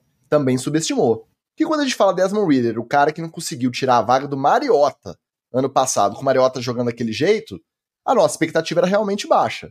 E aí ele conseguiu converter a quarta descida, colocou o cu em condição de ganhar o Jair. tá sério. Não tem jeito. Ele botou o cu em condição. Botou em condição. Eu não consegui. Botou, o, gente, o kicker Young Rei Ku, tá? Ele tem origem coreana. Em posição, ele é um ótimo kicker. Ele é clutch. Tudo bem que o estádio ajuda, que é todo fechadinho, as condições são ideais. E, e ganhou desse jeito. Mas o Desmond Reader realmente não tinha como a gente esperar muita coisa. E aí ele tá mostrando um servicinho muito legal. E um ponto que eu acho que é extremamente valioso, cara. A OL dos Packers está fazendo um excelente trabalho, cara. O, o, Jordan Love praticamente não foi encostado. Se eu não tô com a memória errada, eu acho que ele tomou um sec só. Se eu não tiver errado, ele tomou um sec só. Se não foi, foi um for dois, entendeu? Então, assim, ele tá sendo muito bem protegido, cara. Isso aí tá de parabéns. É, o único QB que não, não tinha sido sacado na primeira, primeira rodada era o Tua e aí tomou um sec né, nessa, nessa segunda rodada do New England, e o outro que, que tava com pouco sec, que era o, o Love, é um sec só também. A Erika tá comentando aqui que concorda, mas já tá na hype da era do amor. É isso aí, Erika, é assim que se torce.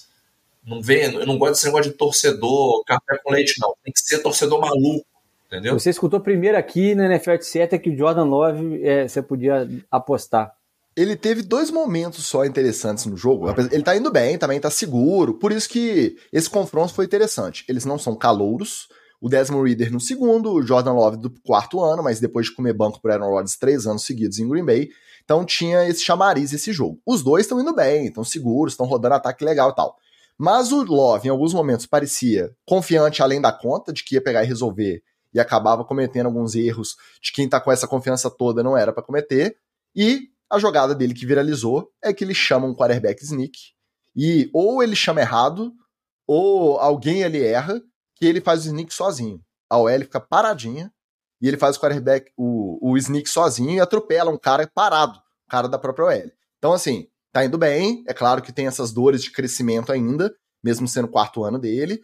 É, não vamos empolgar com o Jordan Love ainda não. Vamos dar mais tempo para estabilizar isso. Não, vamos empolgar sim. É isso aí. É Jordan Love agora, irmão. Wally, fecha aí com a sua divisão também. Esse jogo acho que nem tem muito o que falar, porque foi um desfile do Buffalo Bills para cima do Las Vegas Raiders. Deu a lógica, deu o jogo 38 a 10, pelo menos deu uma, uma calmada naquela crise constante lá em Buffalo. É, e aí é, tem duas coisas desse jogo, né? Primeiro que o, o Davante Adams saiu desse jogo com uma pancada na cabeça. É, e eles já estavam sem o segundo wide receiver. E aí o, o Garoppolo, não que isso fosse mudar muita coisa, ficou sem dois wide receivers principais e aí muito limitado com as corridas do Josh Jacobs e tal.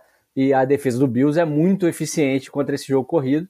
E aí, atrás do placar, contando só com o running back para poder praticamente fazer a diferença, é, o Raiders não, não, não iria a lugar nenhum mesmo. Estou é, muito impressionado com a, a defesa do, do, do, Raiders, o desempenho, pouco baixo desempenho da, da defesa do Raiders até agora. É, a gente fica, fica olhando alguns jogadores que, que chamam a atenção, né? O Crosby jogou muito mais uh, no ano passado do que tem jogado. É, não sei se mudou alguma coisa no, né, no esquema, ou então até que no jogo passado ele, ele jogou legalzinho. É. Esse jogo aí que ele sumiu. Então, e aí é, e, e é um cara que não pode sumir, né, mano? É, é, é, o líder da defesa que não pode sumir. É o cara que tem que. É o único, o único da defesa que não pode sumir. É, e, e por exemplo, o, o, o Jones é, nem treinou com, com o Chiefs direito, não jogou o primeiro jogo, já fardou e já fez a diferença na, na defesa. Esses caras aí eles, eles não podem desaparecer. E o Bills amaina um pouquinho a, a, a o calor que estava sofrendo pela, pela estreia, mas também não é tanta, tanta coisa assim, não. O Raiders é um time para ser batido até com certa facilidade mesmo. O Josh Allen ainda vai ter que provar muito, muito mais coisa e como é que tá esse vestiário com o Diggs aí e tal, é, para poder é, se, se retomar aquele papel que eles ach, achavam que iam fazer na, na temporada inicial, né, antes da temporada começar, de amplos favoritos. Né? Antes da gente ir pro treta que vai ter mais fofoquinha de Buffalo Bills, só recapitular um comentário maravilhoso do nosso Pedro Lima, dizendo que o Baker Mayfield foi um upgrade importante na posição de quarterback do Bucks. Já pensou, rapaz? Já pensou que upgrade de Brady para Mayfield? Mas tá indo bem garoto, tá indo bem, vamos aguardar. E a Erika Hacibara, mais cedo, disse que ela tá chocada com o Fantasy, porque ela está surfando sem prancha. Logo ela cairá feio. E ela tá com aquela. Fantasy é assim. Ela tá alegando que tá com sorte de principiante, ela tá tendo a primeira experiência com Fantasy, e o time dela na XFL, etc., está uma verdadeira máquina. Uma verdadeira máquina. É o time disparado em pontuação até agora. Daqui a pouco vem bye, vem lesão, não tô querendo agorar, não. Tá? Até porque eu também tô na segunda divisão. Vamos ver. agora. Calma, calma. Agora vamos pra, pra parte que interessa. Vamos pras fofoquinhas de fato. Bora pro Treta na TL.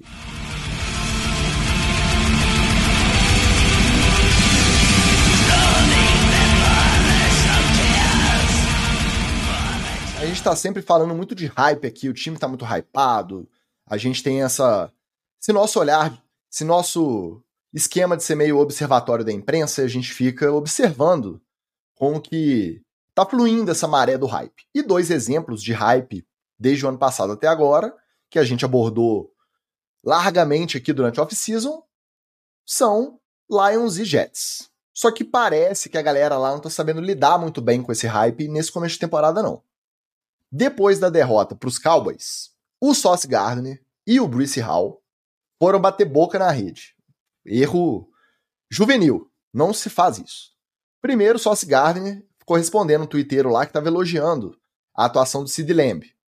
E o Bruce Hall tweetou ou postou no Instagram, agora eu não lembro direito, dando a entender que ele estava reclamando de ter sido pouco acionado no jogo.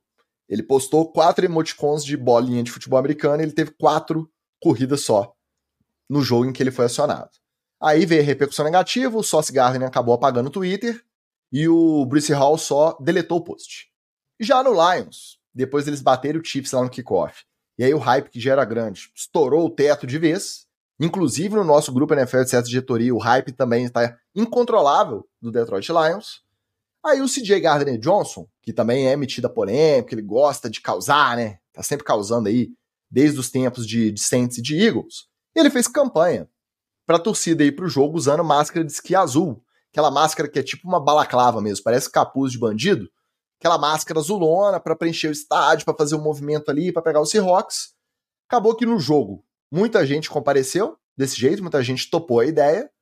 O próprio CJ Gardner Johnson machucou, estourou o peitoral, então ainda não, não tem certeza, mas corre o risco de ficar fora da temporada. Além disso, os Seahawks garantiram a vitória na prorrogação e comemoraram a vitória com champanhe no vestiário, vestindo o quê? As máscaras de esqui azuis. Então, meu psicólogo, psicólogo oficial da NFL, etc., precisamos te perguntar: é verdade que o hype em excesso não passa de um veneno que pode intoxicar a mente daqueles menos preparados? Sim ou não? Perfeitamente, Ticas, direto e reto. Hype é igual cachaça. Com moderação te traz alegria. Se você perder um pouquinho a dose, é ressaca e tristeza, meu filho. E aí não adianta você botar a culpa na cachaça, não. A culpa é sua. Então a culpa não é do hype. O hype tá tudo certo. A culpa é do uso que você. O uso do hype é que tá errado. Então, usou errado o hype, não pode, mas são meninos, são meninos, tudo menino novo, menino jovem. Eles estão aprendendo ainda. Você tem que hypar no certo. O, o Sauce Gardner e o Bruce Hall no segundo ano? Até vai. Mas o CJ Gardner Johnson é merdeiro já tem tempo, né? Ô, Tica, mas esse é o, é o, seu lance, cara. É uma outra lição da vida. Não é porque a pessoa fica mais velha que ela fica mais madura. É verdade. Entendeu? Tem esse problema aí. Mas fica essa dica aí, queridos jovens. Hype é igual cachaça. Com moderação, alegria. Perdeu a linha, vai pagar o preço. Vou indicar uma música é, do Public Enemy para essa galera escutar. Don't Believe the Hype. Então, meu querido, sigam os conselhos do Public Enemy, grande grupo de rap dos anos 90. O inimigo público. É, que é, tinham vários bandidos, inclusive, no meio, vários condenados por alguma coisa, e que, inclusive, alguns usavam máscara nos shows para poder não serem reconhecidos pela polícia e não serem presos. Não adiantava muita coisa porque eles tinham músicas incitando violência contra policiais e geralmente também eram presos. Era preso eles, os fãs, todo mundo. Década de 90 é um negócio diferente, né? Um negócio mais selvagem. É, mas, poxa, é assim, eu, eu até não, não desaconselho você, ah, depois de uma grande vitória, é, chamar o seu público para comparecer ao jogo, é, citar um pouquinho mais o torcedor de um time que já estava é, bastante hypado como o Lions, né? Mas não, não cria um símbolo que você pode ser, é, que, que pode voltar contra você, não. É, isso é comunicação básica. E aí eu, é, eu vou voltar nas aulas de semiótica lá do, do Chico Pimenta, né?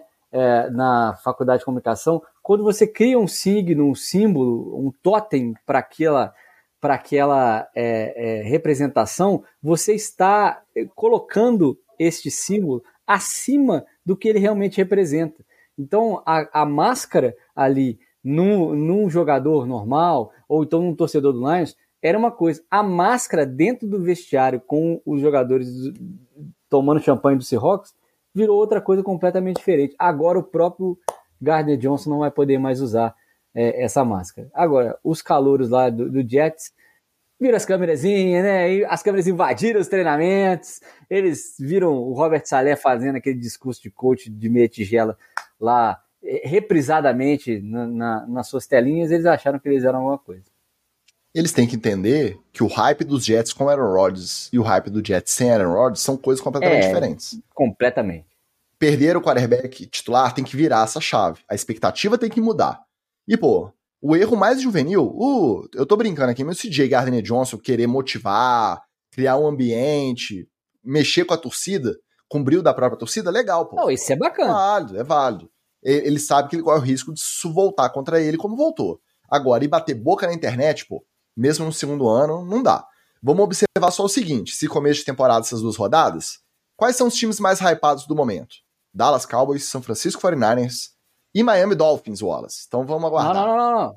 Vamos ver como não que tem, vai se desenrolar Miami esse hype aí. Não tem hype porque Miami tem uma, um caixão, um, uma cruz, um, um negócio de todo tamanho para carregar. Não, então, tá hypado, não tem tá hype. hypado, tá hypado.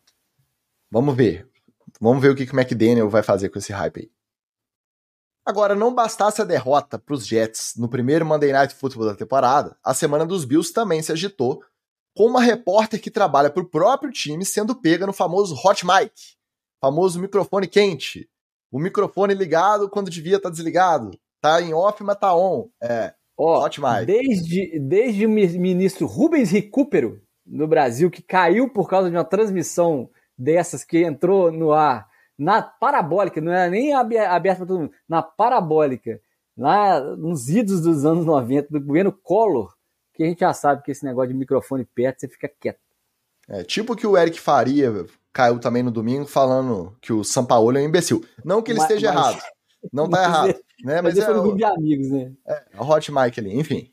No caso dos Bills, a repórter Mad Gleb foi flagrada trocando uma ideia descontraída ali com outros colegas jornalistas enquanto aguardavam o início de uma entrevista coletiva. E dizendo que, abre aspas, ninguém controla o Stefan Diggs. Ele só faz o que lhe dá a telha. Ele olharia na minha cara e diria: foda-se, é assim que ele trata todo mundo. Fecha aspas. O Diggs se manifestou, dizendo que ouvir aquilo era doloroso e aviltante a seu caráter e a forma como ele foi criado. Que ele sempre fez questão de tratar todo mundo bem, inclusive a jornalista em questão, e que as pessoas confundem a sua competitividade dentro de campo com a babaquice fora dele. A Gleb, então, lançou aquela notinha envergonhada, se desculpando, dizendo que a fala dela foi tirada de contexto, que era uma piada com um jornalista que estava que tava ali perto, que, como a entrevista coletiva estava demorando a, a, começar, esse jornalista teria pedido para ela ir buscar os jogadores para começar logo a entrevista. E aí ela falou isso em tom de brincadeira. E que o Diggs sempre se mostrou disponível e respeitoso com os profissionais de mídia dos Bills. Então, meu jornalista, residente oficial do NFL, etc., em quem você acredita mais nessa história? No jogador ou na repórter? Olha, é o seguinte, é, eu tô até o, o Pedro Lima tá me, me corrigindo aqui, imprecisa, o governo Itamar já é depois do, do governo Collor e o episódio do recupero na campanha de 1994 é, da, da eleição, né, do, o Itamar Audiência qualificada historicamente, é isso aí, olha que maravilha. Exatamente. É assim, eu não estou completamente errado porque o Itamar só era presidente porque ele era vice do Collor, então o governo era, era tudo a mesma curriola. Mas, ok, é, realmente eu Liso, né? Olha, liso, né? demais, demais. Não, não, não, sai por baixo. Não. Mas voltando aqui, o Diggs é um problema no vestiário do Bills.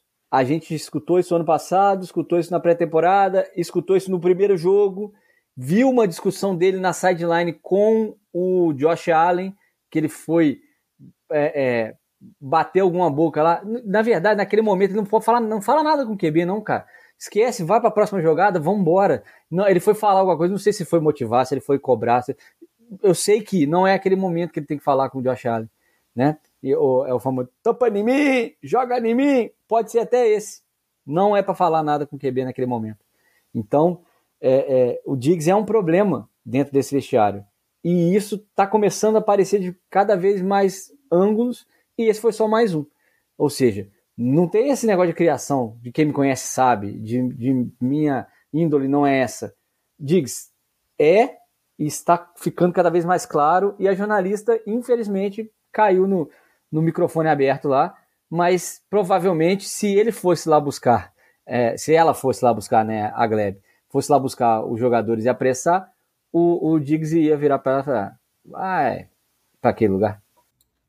Eu só acho que tudo é uma grande palhaçada porque ela faz a nota de repúdio, de, de repúdio não, né? A nota de desculpas como se realmente estivesse desculpando. O Diggs fala que é mentira como se realmente não fosse mentira. E todo mundo sabe que assim, olha, o que aconteceu foi que você falou uma parada que é verdade e você não deveria ter falado.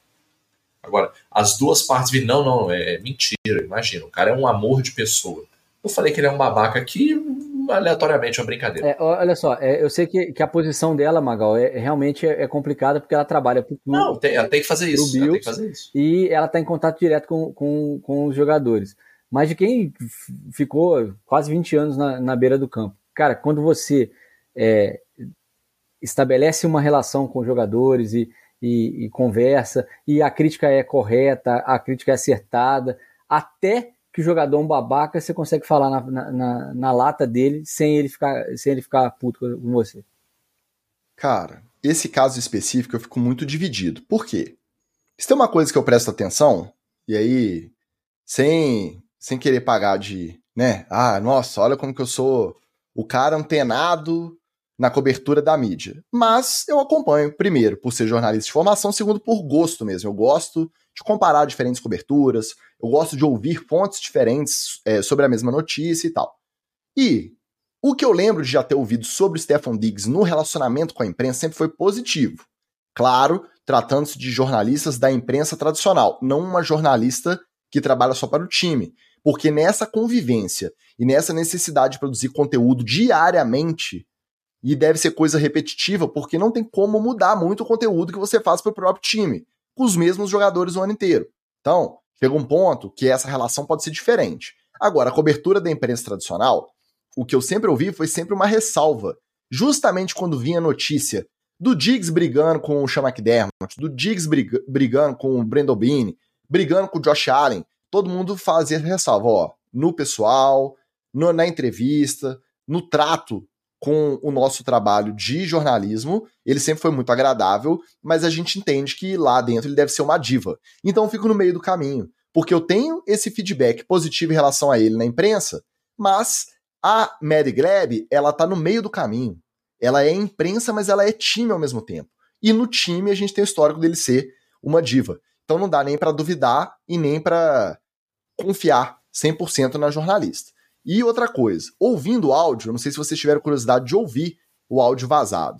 Ela começa a contar pro jornalista amiguinho ali, meio que naquele papinho mesmo descontraído, como se ela estivesse contando uma anedota. Deve... Às vezes é um cara mais experiente também, que ela tá querendo dar uma, né, uma impressionada ali. Aí você vê que quando o cara dá uma risada, quando ela começa a contar, aí ela meio que vai dobrando a aposta. Ela vai aproveitando o momento ali da piadinha e vai falando que se ele olhasse na cara ia mandar um foda-se pra ela. Então, ouvindo tanto pelo feedback quanto por ouvir o áudio do jeito que foi, parecia também uma. Não descarto ser uma mentirinha para agradar um colega ali, uma risadinha, um momento de tédio ali, aquele papinho, famoso papinho furado, papinho mole, papinho furado, enquanto eles não tinham nada melhor para fazer. Boto minha mão no fogo pelo Diggs? Não, mas boto menos ainda pelo que a, a Mad Gleb falou sobre ele. É jornalista, né? Jornalista a gente sabe como é que é. Não diga isso, não diga isso, rapaz. Aqui você tem dois exemplos de jornalistas maravilhosos, cheios de credibilidade. Hein? Hein? Um e meio, um e meio. Agora vamos seguir na vibe jornalista, porque o Jim Trotter é um jornalista de NFL, jornalista esportivo muito respeitado, muito condecorado, tá? Com passagem pelos principais veículos de mídia nos Estados Unidos. E aí, quando ele trabalhava para a NFL Network, ele fazia questão de levantar a bandeira da igualdade, da igualdade racial. Ele cobrava publicamente o Goodell, os donos de time, toda oportunidade que ele tinha de comentar, de participar de algum programa, de escrever, ele tratava desse assunto. Sempre cobrando e exigindo uma postura mais efetiva da liga por uma maior igualdade racial nos cargos de tomada de decisão, cargos de liderança. Coincidentemente, quando o contrato dele venceu, a NFL Network decidiu não renovar. E essa renovação é meio praxe. Quando você continua ali fazendo seu trabalho, porque lá você não é contratado carteira assinada. Você é contratado por um período. Se não teve nada que te desabone, você renova automaticamente. O dele, coincidentemente, não foi renovado.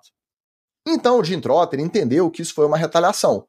Isso foi um boicote em relação aos seus posicionamentos, à cobrança pública de uma maior é, decisão da liga em relação à promoção da igualdade racial.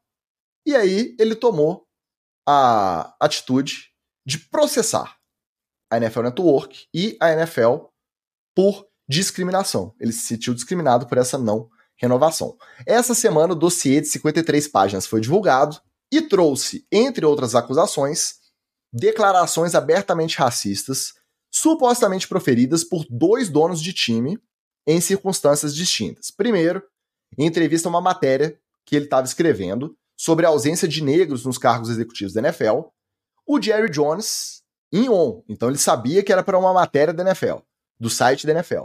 O Jerry Jones teria dito que, abre aspas, se os negros se sentem desprestigiados, eles deveriam comprar seus próprios times e contratarem quem eles quiserem. Fecha aspas.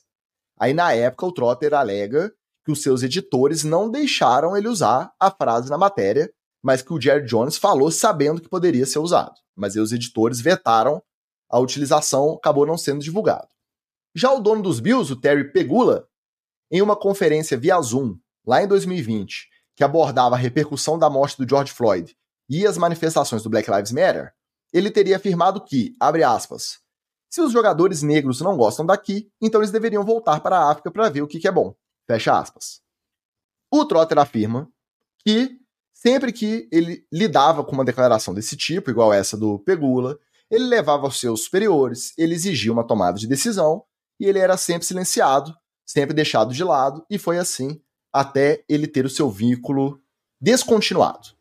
Vocês acham que esse processo vai ser mais um daqueles que vão entrar no acordo com o Trotter, oferecer um valor irrecusável das, na casa dos dezenas de milhões de dólares, e vai ficar por isso mesmo, tudo acaba em pizza, ou existe um cenário em que pode dar ruim, não só para o Terry Pegula, para o Jerry Jones, mas também para a NFL como um todo, por conta dessa situação toda que o Jim Trotter está tá promovendo com esse processo.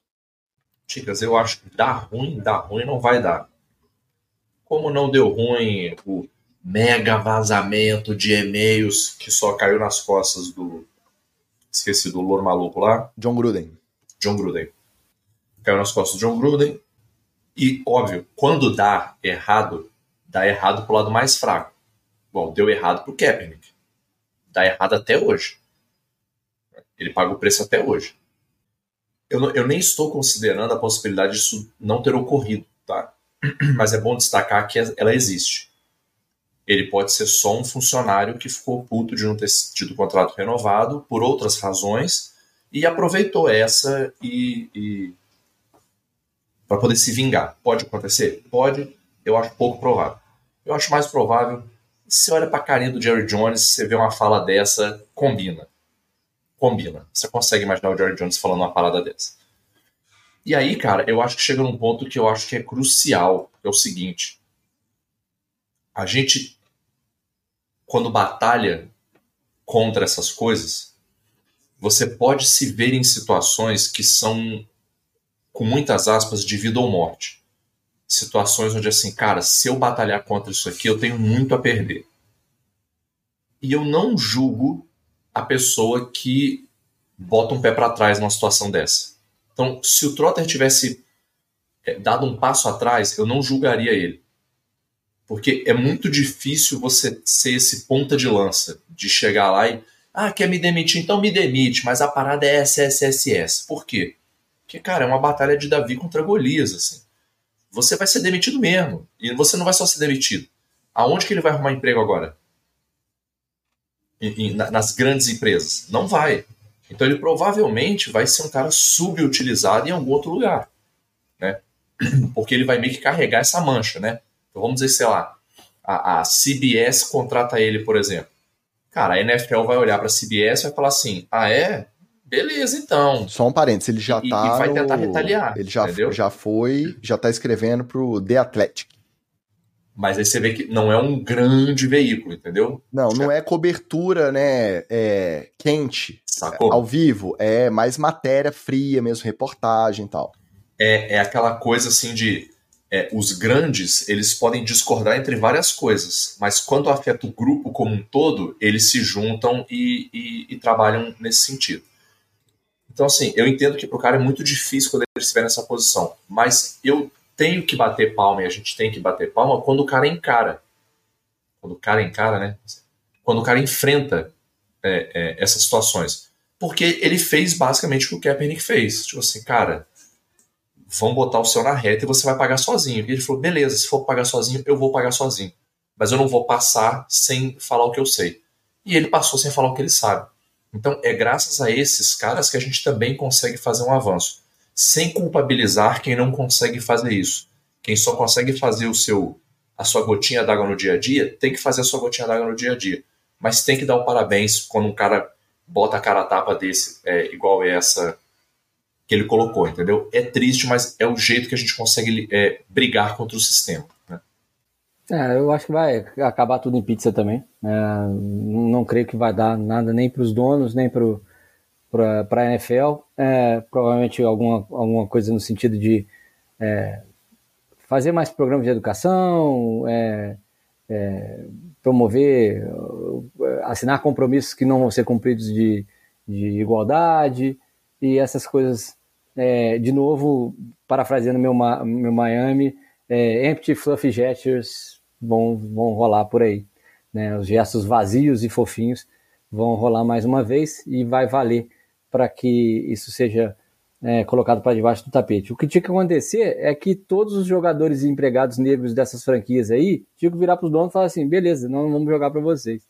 O que tinha que acontecer é, é que em um domingo de NFL, todos os, os, jogadores negros que discordam dessa, dessa posição deixassem o campo. É, não precisa ser uma rodada inteira, não. É só num domingo. Não precisa ser. Pode jogar na quinta, é. pode jogar na segunda. Aí você imagina, Wallace, se o Micah Parsons, que é negro e jogador do Cowboys, virasse e falasse assim: olha, agora em, em retaliação a essa sua fala, é, eu não vou mais derrubar ninguém. É. Eu vou entrar em campo, eu vou fazer o que falo, mas é, eu não vou mais derrubar ninguém. E, e parasse de dar sec nos outros, por exemplo. Exato. Aí o George Jones vai ficar puto. Aí eu quero ver fazer igual o cara dos Bills falou e mandar voltar para rápido. Exato, é, é, exato. É, é, a posição do, do, do, de poder do, desses bilionários, ela, ela é, faz com que eles tratem, e eu, eu falo sempre aqui, os jogadores como carne, né? Então é, é muito cruel isso e é muito ruim você a gente presenciar isso tudo e ficar, como o Magal falou aí, é, de mãos atadas e dependendo de alguém que levante essa bandeira que, e que vá à frente para algum avanço. É, só que esse tipo de união, esse tipo de, de pensamento coletivo é muito difícil, ainda mais na sociedade americana, como é, que é feita e moldada para o sucesso pessoal e para é, baseada na meritocracia, que se você é o self-made man, então a, a, requer uma mudança muito maior de mentalidade de jogadores e de, de clima é, em si para que isso algum dia fosse efetivo e causasse um movimento que pudesse mudar alguma coisa, na, tanto na liga quanto na, na, nas franquias em si. Então é, é, é bem difícil que isso ocorra né, no futuro próximo e até no futuro distante, porque requer muita mudança em si. Mas que a gente fica pesaroso, fica. É, são dois cenários. Um, se ele conseguir provar, a NFL vai fazer a contenção de danos, vai juntar uma grana não só do Jerry Jones do Terry Pegula, mas como dano de imagem coletivo, divide aí nos lucros dos 32, no lucro geral da NFL como empresa e faz uma proposta recusável, porque tem algum valor que é recusável. Vai ter alguma proposta que o Detroit vai virar e vai pensar assim, ó, tô garantido. E que eles vão conseguir subir até lá, né, Chicas? É, é porque assim, que poucas ligas conseguiriam. Essa é a maior, a liga mais valiosa do mundo vai conseguir. Não é um problema para evitar que isso vá a público. E aí, se ele tiver como provar mesmo, depende das circunstâncias do processo. Ou ele não vai ter como provar e a liga vai manter o discurso de que ele está tentando se é, usar, tentando usar de alguma influência que ele tinha quando ele era jornalista direto da, da, da própria NFL para ter acesso a esses caras e tentar usar isso para dar mais força ao processo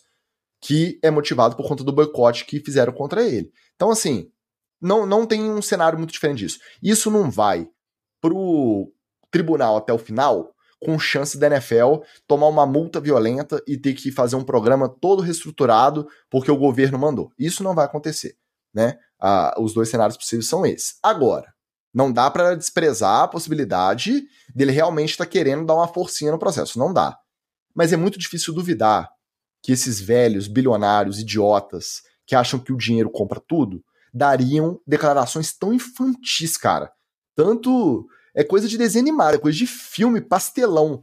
Ah, se não der, compra seu próprio time, contrata quem você quiser. Ah, vai voltar pra África. Bicho, não dá para duvidar que esses idiotas falariam uma coisa dessa com a certeza da impunidade. Então, vamos esperar o desenrolar, mas é, é não só possível, como é provável que esses idiotas me saiam no ambiente de trabalho com uma frase dessa. Nosso Caio Vinícius diz aqui no chat: uma liga de bilionários brancos. Políticas educacionais é como matéria facultativa na faculdade, faz quem quer. É por aí. Quem os donos da liga são os donos dos times, são os donos do dinheiro. Eles não vão serem, eles não vão ser compelidos a fazer alguma coisa que eles não, não queiram fazer. Isso é o fato. O dinheiro nesse caso funciona. Bom, acabou meio para baixo, né? Acabou meio tenso. Mas calma, calma, é. que quinta-feira já começa de novo. Isso que eu ia falar, sabe por quê? Porque quinta-feira tem uma sova, e aliás, não, não vai ser uma sova, vai ser. É calma aí, calma aí. Vai, não, vai ser a, a, uma representação do que é a Casa de, de Magal, né? A, a Sara Feliz, Magal meio macambuzo, e é isso aí. É verdade, é o confronto Vitorino. Vitorino House. É o bom aqui de casa esse. Ainda bem que eu não estarei aqui. É por isso que eu reforço o convite. Se você está ouvindo este episódio na terça, na quarta ou na quinta antes do jogo, vá até o apoia.se barra etc. Faça parte do financiamento coletivo deste podcast. E se você entrar na faixa Patrick Mahomes, 15 reais, o que, você faz com 15 reais por mês, Wallace? Fala pra mim. Gente, é mais barato que um lancho. Você não lancha hoje com 15 reais. Ó, a Heineken tá 16, tá? Pois é. Não dá nem barra. E aí você vai estar lá ao vivo e a cores num grupo junto do Magal para acompanhar ali o sofrimento dele sendo sapecado pelo time da esposa num jogo de prime time, mais um jogo de prime time para ele sofrer com o seu gigantão da massa. Então é maravilhoso, tá? Faça parte você também. Uma dica, estreou no Amazon Prime, a gente não viu ninguém divulgar, eu sempre falo que o fã de NFL é muito desprezado no Brasil. Estreou no Amazon Prime a série Kelsey. Porque o Jason Kelsey ele gravou um documentário como se ele fosse se aposentar, como se o ano passado fosse a última temporada dele jogando. Aí ele decidiu voltar, mas lançou a série mesmo assim. Calhou dele chegar no Super Bowl, enfrentar o irmão, tem toda essa dinâmica. Documentário de uma hora e pouquinho, não é uma série, né? É só um episódio, um documentário. Mas, por enquanto, até a última vez que eu conferi, ainda não tinha legendas em português. Por isso que eu digo, o fã de NFL no Brasil, ele tem que correr, tem que dar seus pulos, tem que correr atrás mesmo, porque não é fácil. Mas fica a dica entre um jogo e o outro antes de começar a temporada. Eu acho que ele é um personagem muito interessante da liga. Vale a pena a gente conferir assim que tiver. Ou se você conseguir, né, com legendas em inglês, acompanhar o documentário Kelsey no Amazon Prime Video. Estamos indicando na maior boa vontade, porque a gente não ganha um tostão nem da Netflix, nem da Amazon Prime Video, viu? Ninguém. Absurdo. E os recados, as dicas culturais de vocês? Ó, eu tô. Preste atenção na nossa sova que nós vamos despachar o Broncos aí. Um beijo pro Lelinho que estará comigo nessa esfregada que daremos é, no Denver Broncos, né? Na domingo, duas horas da tarde. Mas não deixe de presenciar e testemunhar uma outra sova que eu acho que vai ocorrer, que é Cowboys e Cardinals às 7 e às, às 7 não, 5 e 25. O Cowboys vai atropelar o Cardinals aí, a gente vai poder ver, presenciar esse, essa hecatombe. Eu fico feliz de ver o Wallace animado, né? Tantos anos triste aí com o Miami, agora tá animado, bom demais. Isso aí. Não, eu não tenho, hoje não tem recadinho da paróquia, não, Tica. Eu tô só me preparando. O ano passado, até essa, até essa terceira rodada, eu tava animado também. O problema é que foi daí. É verdade, verdade. Então vamos aguardar. Vamos aguardar 15 dias aí a gente vê como é que Vamos ver se esse hype não vai virar veneno. Vamos ver. Vamos ver. É... No mais, aquele nosso muitíssimo obrigado a todos os nossos apoiadores maravilhosos, todo mundo que tira um tempinho para dar um feedback, comenta no post. Um abraço especial pro Vitor Tchê, tava sumido. Ô, oh, saudade, hein? Do saudoso quarterback no Isso, zagueiro. isso tá é, mesmo, hein? Tá sempre comentando os cortes também. Você que deixa o seu like, você que dá o play e ouve a gente uma hora e meia, uma hora e quarenta, às vezes duas horas toda semana. Valeu demais. Semana que vem a gente tá de volta. Um abraço e até!